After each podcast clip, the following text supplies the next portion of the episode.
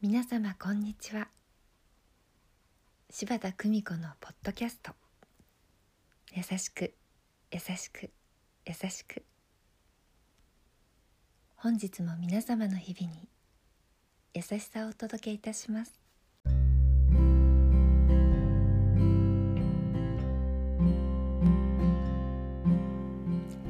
見取り師柴田久美子でございます。102歳一人暮らしという本をいただきました。広島県生まれ尾道市在住の石井哲代さん102歳の物語です。どうしてそんなに元気なのと聞かれると元気の秘訣は自分を褒めること。そんな風にきっぱりと言われます。老いていくのを悲しまないで。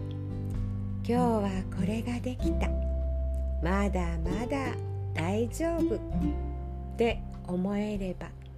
心は明るいもんです。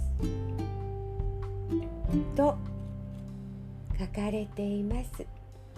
そして他の方の手助けを快く受け入れること。これも一人暮らしをする哲代さんの凄さです。一人暮らし。しかも102歳。私もこうありたい。そんな風に思った。哲代。おばあちゃんのお話でした。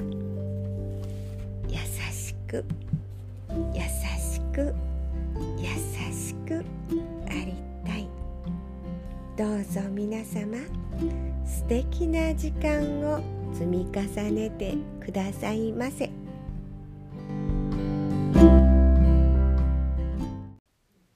お聞きいただきありがとうございました